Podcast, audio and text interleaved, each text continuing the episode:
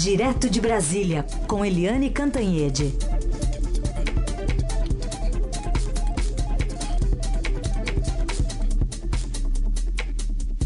Oi, Eliane, bom dia.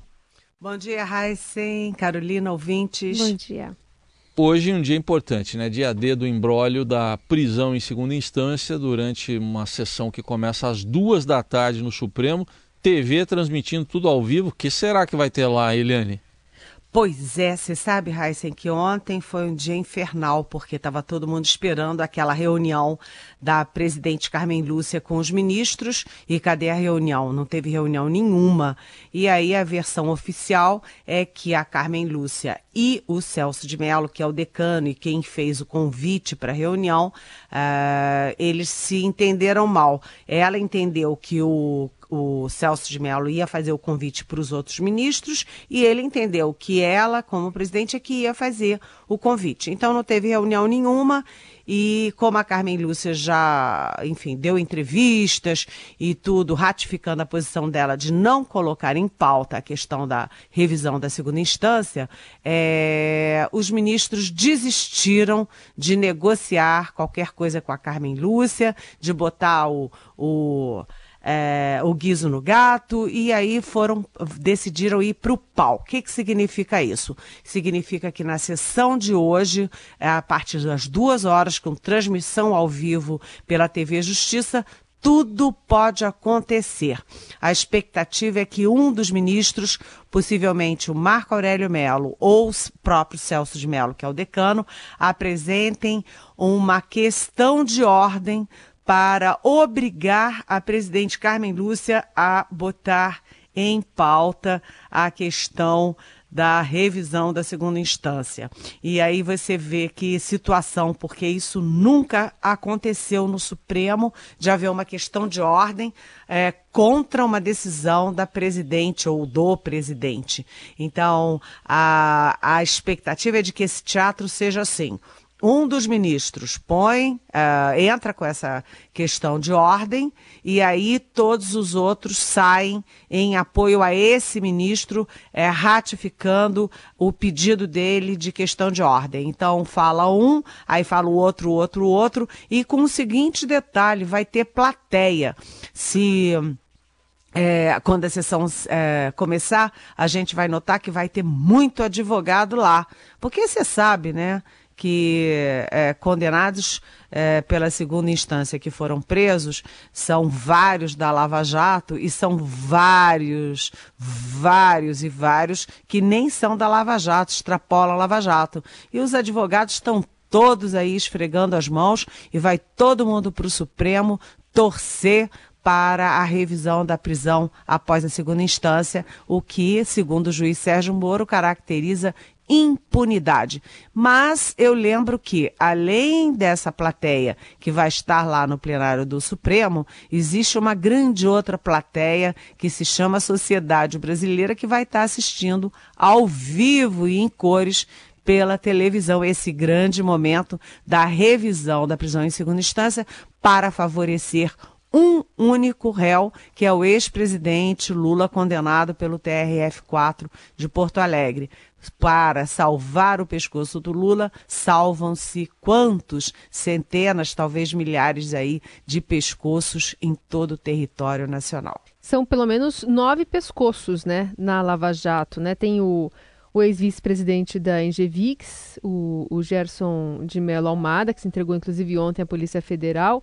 Ele é um dos nove de um total de 120 condenados no âmbito da Operação Lava Jato a cumprirem pena em regime fechado após a decisão ser confirmada em segunda instância. Decisão que, portanto, a gente pode ver alguma mudança. Aliás, ontem o relator da, da Lava Jato, Edson Fachin, abriu um caminho aí para a rediscussão do mérito da decisão de 2016 que autorizou a prisão após a, a segunda instância, né, Eliane?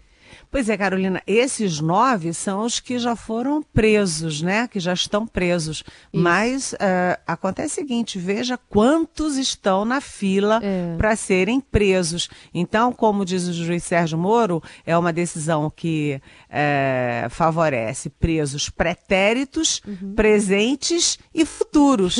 e você sabe que a Lava Jato está chegando no Supremo e está pegando agora os políticos com mandato. Político com mandato que for condenado, é, porque vai tudo para primeira instância e segunda instância, porque vai cair o foro privilegiado, ninguém mais vai ser preso. Acabou-se esse negócio de prisão de colarinho branco. Prisão volta a ser de PPP preto, pobre uh, e prostituta, segundo uh, aí quem é a favor da prisão em segunda instância. Agora, você me pergunta do, da decisão do ministro Faquim, né? Aí a gente volta àquela minha coluna de domingo, é, a liminar que permitiu a prisão em segunda instância, lá de outubro de 2016, nunca tinha sido publicada. Ela foi publicada agora, 7 de março, né? Um ano e tanto, um ano e meio depois e abriu prazo para é, é, é, embargos de declaração. É, o Instituto é, Ibero-Americano de Direito Público entrou com esse embargo para forçar a revisão da prisão em segunda instância. O ministro Faquim, que é Edson Faquim, que é relator da Lava Jato, ontem negou esse embargo de declaração, mas Segundo eu apurei lá no Supremo, a interpretação é que o Faquin fez isso para limpar a área e permitir a discussão não apenas do embargo da liminar, mas deixar a questão de ordem para um HC, um habeas corpus, ou principalmente para um H, ADC, que é uma ação direta de constitucionalidade. Ou seja, ele tirou a decisão, o embargo sobre a liminar, para permitir que o Pleno discuta a, o mérito da questão. E a gente continua atualizando o que há de mais importante no noticiário desta quarta-feira, dia 21 de março de 2018. É, um destaque internacional: o ex-presidente da França, Nicolas Sarkozy, está depondo pelo segundo dia consecutivo hoje pela suspeita de ter recebido dinheiro do ex-líder da Líbia, Muammar Gaddafi, já morto. Isso na campanha eleitoral que ele venceu, Sarkozy, em 2007 veículos de imprensa lá da França, que estão inclusive em frente à Polícia Judicial de Nanterre, afirmaram que Sarkozy, que voltou à noite para casa para dormir, chegou ao local antes das 8 da manhã, 4 horas da madrugada pelo horário de Brasília, para iniciar uma nova sessão de interrogatórios. É basicamente uma espécie de uma condução coercitiva mesmo, né? Porque, é. enfim, ele foi, prestou depoimento ontem, voltou para casa para dormir e chegou de novo agora pela madrugada, né, no horário brasileiro, para prestar depoimento e segue depondo Nicolas Sarkozy. Enquanto aqui no Brasil, o Conselho Nacional de Justiça informou que abriu um procedimento para investigar uma publicação feita pela desembargadora Marília de Castro Neves, do TJ, do, do Tribunal de Justiça lá do Rio de Janeiro. Na publicação, a magistrada acusa a vereadora carioca Marielle Franco de estar engajada com bandido e envolvida com a organização criminosa Comando Vermelho. Marielle e o motorista dela, Anderson Gomes, foram assassinados no último dia 14, né? Fez uma semana agora. E nessa segunda, o PSOL entrou com uma representação também no CNJ pedindo a punição da desembargadora Marielle. Aliás, punição da desembargadora Marília de Marília. Castro Neves. O partido alega que, ao fazer acusações sem provas a respeito de Marielle, a magistrada teria violado os, os, deveres de manter conduta irrepreensível e a integridade pessoal e profissional, conforme previstos na lei orgânica da magistratura. Mas ela já tem falado outras coisas aí nas redes sociais há algum tempo. Que desembargadora, hein, Eliane? pois é, né? Que horror. Essa história tem dois ângulos. Um, é, como uma desembargadora, né, que representa a justiça, né, consegue fazer uma coisa dessas de denegrir a honra é, de uma pessoa morta que tinha tanta simbologia, que defendia as causas é, de direitos humanos, de igualdade, de inclusão. Né? Então é um absurdo uma desembargadora como essas. É, isso é crime de injúria e difamação de uma pessoa morta e morta, assassinada em circunstâncias horrendas. A segunda questão é o seguinte: vejam o mal que as fake news fazem e o perigo que isso significa do ponto de vista de destruir reputações e de destruir campanhas eleitorais, porque a desembargadora alega com a cara mais de Mona Lisa que, puxa, eu olhei lá na, na rede social falando aquelas barbaridades todas contra a, a Marielle e aí eu passei adiante. Assim, simples assim, entendeu? Então eu ouço, eu leio lá na rede social alguma coisa sobre o Heisen e a Carolina, horrorosas, horrendas, que não tem nada a ver, e aí eu, eu ponho nas redes sociais. Quer dizer, é, você tem aí uma desembargadora é, que não apenas no caso da Marielle, porque agora estão mexendo os, as, os posts delas nas redes sociais. Ela, olha, essa desembargadora tem uma cabecinha meio ruim. Que currículo, e... né? Que currículo! Ela já brigou com Jano Willis, que é um deputado que representa a causa LGBT. Ela é, reagiu mal à, à, professora que tem síndrome, síndrome de Down e que tem uma história linda uhum. e é uma professora amada pelos é, alunos dela. Ou seja, essa a, a senhora desembargadora está precisando não apenas de um corretivo do uh, ah, CNJ, como também de um bom psicólogo psiquiatra, né? Ela que, como diz a profissão dela, tem que desembargar disputas judiciais, né? É isso que ela faz, é desembargadora. Bom, vamos para um outro tema aqui, Eliane, porque o, governo ficou aquela coisa, né? Quanto, quanto vai para a segurança do Rio?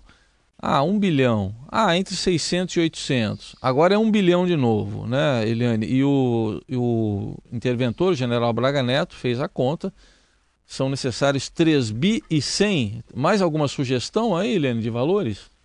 Olha, o, o general Braga Neto diz que são 3 bilhões de buraco já, já existente, hum. né?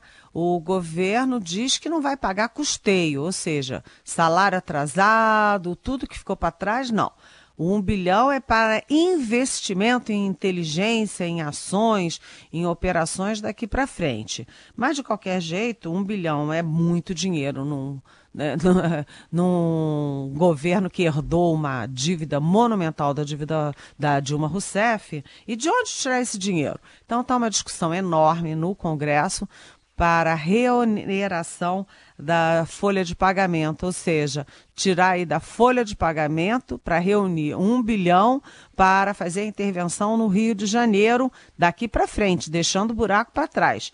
Aí eu tenho uma sugestão, gente. Hum. Posso fazer uma sugestão? Vai. Eu não sou economista, nem administradora, não tenho cargo público e não tenho voto na Câmara e no Senado. Minha sugestão é a seguinte: se o, a União é, vai é, tirar do Tesouro, né, Tesouro Nacional, um bilhão para cobrir no BNDES a dívida da Venezuela com o BNDES, por que, que não pode tirar também para dar um bilhão para intervenção no Rio de Janeiro?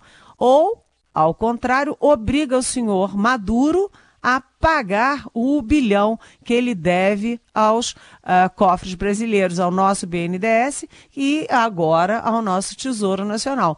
Tirar, olha, essa dificuldade toda para um bilhão para intervenção no Rio e dar de graça um bilhão para Venezuela de um maluco que está destruindo aquele país realmente é demais, né? É. Aliás, a gente tem até um trechinho aqui do, do presidente Michel Temer falando sobre a intervenção federal, né, confirmando essa intervenção federal na segurança pública no Rio, recebendo um bilhão de reais. Na sequência, eu vou emendar uma pergunta aqui do nosso ouvinte. Medida provisória? Não, sobre ainda não, ainda não, vamos ver. O que está faltando, presidente, para chegar ao, ao valor? É, é, talvez vote, talvez vote o projeto, o projeto instalado.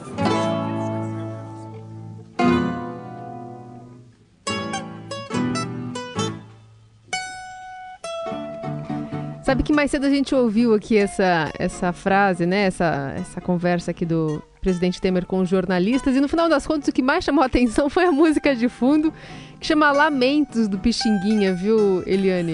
E, e depois teve letra do Vinícius, viu, Eliane? Teve letra do Vinícius depois para essa música. Vinícius Moraes. Mas enfim, mas a pergunta aqui do Fabiano Borges, que escreve pra gente pelas redes sociais, ele quer saber de você o, o que está por trás da possível reeleição do presidente Temer, viu? Fabiano, eu vou ser bem curtinha. É, é, o presidente Michel Temer está tentando, com essa notícia de que ele continua candidato, evitar a morte prematura do mandato dele, porque se ele não for candidato e se não lançar essa ideia de ser candidato, daqui a pouco nem cafezinho frio tem no Palácio do Planalto. Então, governo em final de mandato já é difícil. Governo em final de mandato na situação do presidente Temer é mais difícil ainda. Então, ele se colocar como um possível candidato à reeleição é se manter vivo até dezembro desse ano. Muito bem. Agora tem pergunta gravada de ouvinte para você. O ouvinte está querendo saber, em resumo, se a Lava Jato vai descobrir um buraco mais em cima. Vamos ver aqui. Liane, é, bom dia. Bom dia, Raíssa. Bom dia, Caroline. Aqui é Rogério Omo de Cotia. A minha pergunta vai é, num tom de provocação.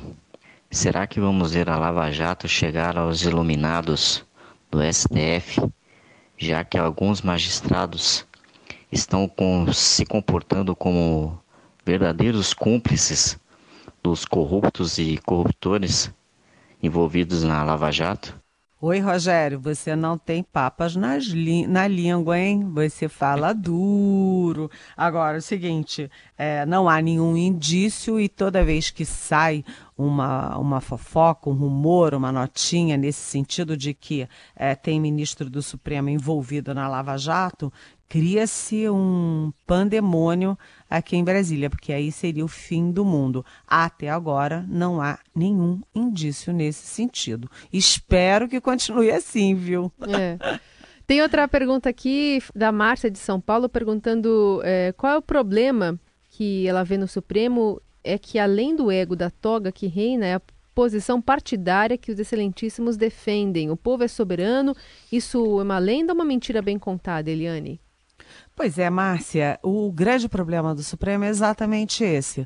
É, você tem é, eu não vou citar nomes, mas um ministro que é claramente tucano, que toma todas as decisões é, aí embicadas aí para o lado tucano. Você tem um, outros ministros é, que têm uma característica tipicamente petista. Tem ministro até que fez discurso emocionado é, em, em ambiente de campanha da Dilma Rousseff, em favor da Dilma Rousseff.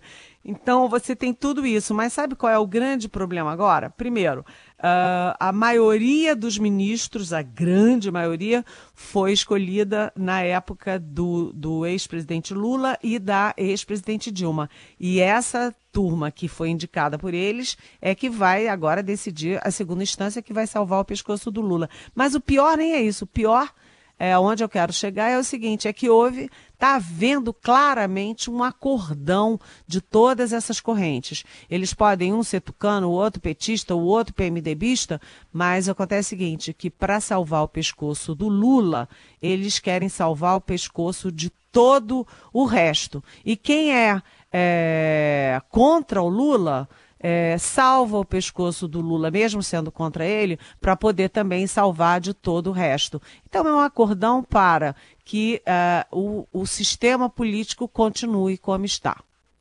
Muito bem. Bom, a gente então agora vai para um assunto um pouquinho mais palatarde. É isso? Palatável? Vai ser palatável? É. O caminho do bem. A boa do dia. A boa do dia. O caminho do bem.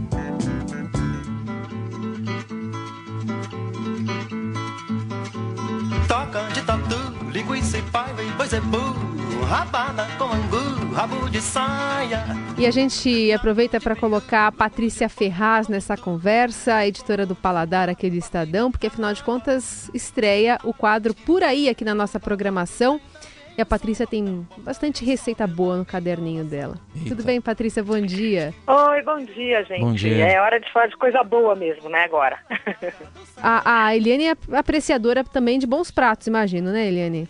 Claro, Patrícia, muito bem-vinda. Veio e você vai adorar a Rádio Eldorado. Eu tô adorando. ah, muito obrigada, eu tenho certeza. Tô animada. O que, que a gente vai ter nessa coluna, esse quadro que você vai ter aqui na, na nossa programação a partir de hoje? Então, é o seguinte, chamar, o quadro chama Por Aí com Patrícia Ferraz, e a ideia é a gente é, falar de restaurante, falar de comida, né? Então, vou falar de restaurante, de padaria nova, que tem agora um monte, vou falar, posso falar de um prato específico, olha, um sanduíche imperdível, uh, lojas de utensílios para quem gosta de cozinhar uh, e produtos, uh, lojas de ingredientes especializados. Então, um lugar essa semana tem, vou falar de um lugar para comprar sal marinho, que é um lugar completamente é, surpreendente, um galpão lá perto da rua Mauá, não sei o quê. Então, assim, a ideia é, é fazer uma coisa bem contraída, assim, direto ao ponto, sem frescura, né? Eu não vou ficar falando muito assim de ponto de cocção, de erros e acertos no serviço. Isso tudo é importante, tal, mas isso é crítica de restaurante. A ideia não é essa. A ideia é falar assim, como se eu estivesse dando a dica para algum amigo mesmo. Falar, ó, oh, vai lá nesse lugar e pede, sei lá, sushi de sardinha. Ou a melhor pizza ali é de fung. Enfim, então a ideia é essa. Ô Patrícia, ah, são boletins aqui ao meio-dia, às seis da tarde e às dez da noite, mas eh, dá para pedir um spoiler para você de alguma coisa? dá, dá, claro então, que dá. Então, então olha, essa semana eu vou falar assim, é, vou falar de uma padaria bem bacana que abriu, agora é uma onda de padarias artesanais em mil lugares com os pães incríveis. Uh, vou falar de um sanduíche japonês imperdível, de dois novos restaurantes que eu fui conhecer, que estão fazendo sucesso e valem a pena, e dessa loja de, especializada em sal marinho. Então, Sim. esses é, são os assuntos da, da, dos próximos, dos cinco boletins aí. Tá certo. Então. Ô, Eliane, você se arrisca na cozinha? Como é que é? Ixi, vou confessar, minha mãe, era, minhas avós, minha mãe, grandes cozinheiras, e casei com um grande cozinheiro, então... Opa. Sobrou lavar né? prato, gente. lavar prato e comer, né? Comer bem. Ah, harmonizar, é, né? Melhor, Pensar né? em outras coisas. Aliás, é, acho que essa questão de harmonização, o brasileiro acabou acompanhando bastante nessa tendência de, de, de, tentar acertar no vinho, na cerveja, com a comida, né, ô Patrícia? É sim, isso é uma coisa que é uma preocupação que vem, uma preocupação não, um assunto que vem crescendo aí, né, nos últimos anos tal. E, e no Brasil agora a gente está tá todo mundo bem ligado nisso, em, em combinar a cerveja, qual é o vinho certo para comer, com, ah, com bacalhau, é, é vinho tinto ou vinho branco? Essa resposta você vai ter no paladar da semana que vem. Muito bem. Mas enfim. Então tá aí, a Patrícia Ferraz, editora do Paladar, estreando hoje, hein? Primeiro boletim, meio-dia, vai pro ar meio-dia, depois às seis da tarde, às dez da noite, sempre aí esses boletins em três horários para deixar a gente com água na boca. Ô Patrícia, obrigado, sucesso aí Obrigada e até mais. a vocês. Tchau. Um abraço para todo mundo. Tchau. O João Bosco puxou o cardápio, vocês ouviram, né? É, o João Bosco puxou é o cardápio. Isso aí. Hoje a gente está bastante musical aqui. Bom, e a gente vai, vai, vai encerrando também a participação com a Eliane Cantanhede aqui no Jornal Dourado, que volta amanhã. Quem sabe falando de um assunto mais de fácil digestão também, né, Eliane? Amanhã teremos a decisão do Supremo, dificílima de gestão. É, possivelmente precisaremos de ajuda para engolir. Até amanhã, beijão. Até amanhã. Tchau.